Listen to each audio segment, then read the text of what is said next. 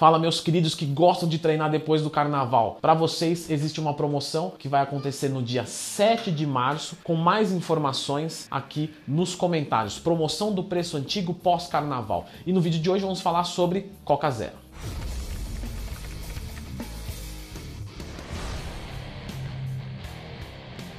Pessoal, sempre lembrando que se vocês precisarem de um professor, de um tutor para ajudar vocês na construção de massa muscular, vocês podem me procurar. É só acessar leandrotwin.com.br. Muito obrigado pela confiança.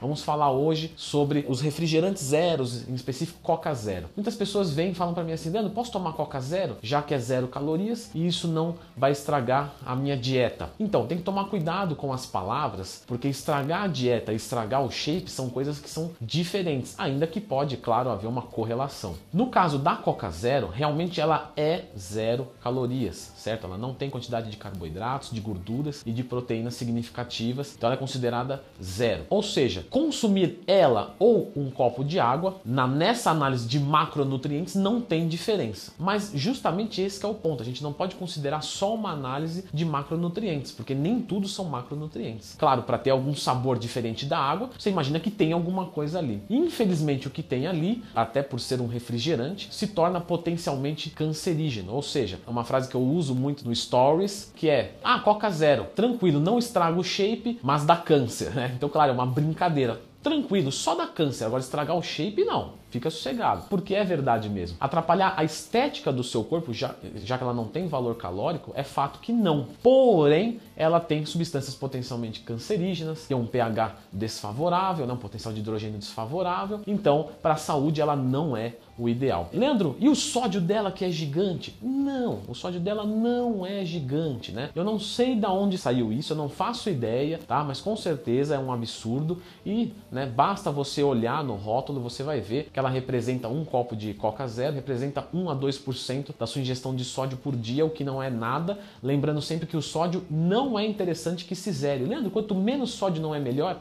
Não. O sódio ele é necessário para o seu corpo, como o cálcio, o manganês, é, o magnésio e qualquer outro tipo de mineral. Então você nunca vai zerar o consumo de sódio. Quem zera é um atleta, mas não é visando saúde, é visando um desempenho esportivo num momento específico. Ele não zera o ano inteiro também. Então a Coca Zero realmente para a estética ela não atrapalha, mas para a saúde sim. Leandro, mas tudo bem, mas esse negócio de câncer aí, né, tem que ver direito, porque às vezes pode ser que não chegue. É, é potencialmente cancerígena não quer dizer que você vai ter câncer, e sim que aumenta a incidência. Mas ela também tem bastante adoçante e o adoçante que tem nela é agressivo à nossa microbiota, à nossa flora intestinal. E esses trilhões de organismos vivos no nosso corpo devem ser preservados com saúde, porque refletem sim os nossos resultados e também a nossa saúde diretamente ligada, né? Então, uma destruição do seu microbioma ou microbiota, tanto faz, nunca é bem-vindo, certo? Então, resumindo, Leandro, você toma Coca Zero? Sim ou não? Sim, tomo,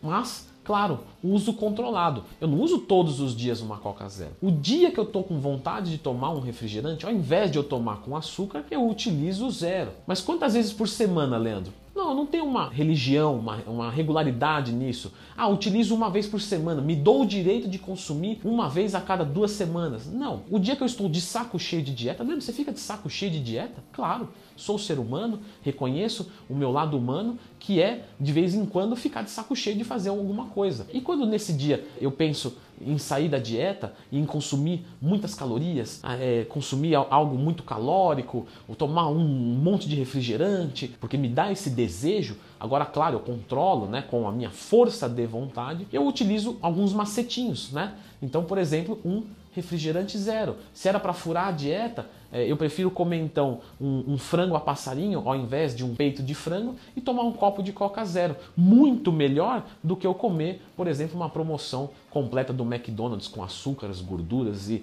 enfim, e, e coisas que vão atrapalhar tanto a minha saúde quanto a minha estética. Então, resumindo, eu não me dou o direito de consumir, mas quando me bate algo que vai me tirar da linha, eu faço a utilização de algumas coisinhas para minimizar os danos. E assim vamos tocando a vida. Então, claro, não existe uma recomendação padrão. Pode tomar tanto por semana, mas eh, desligando os microfones, lembra o que, que você acha, né, do que você já leu, da sua experiência pessoal, o que, que você leva para a sua vida?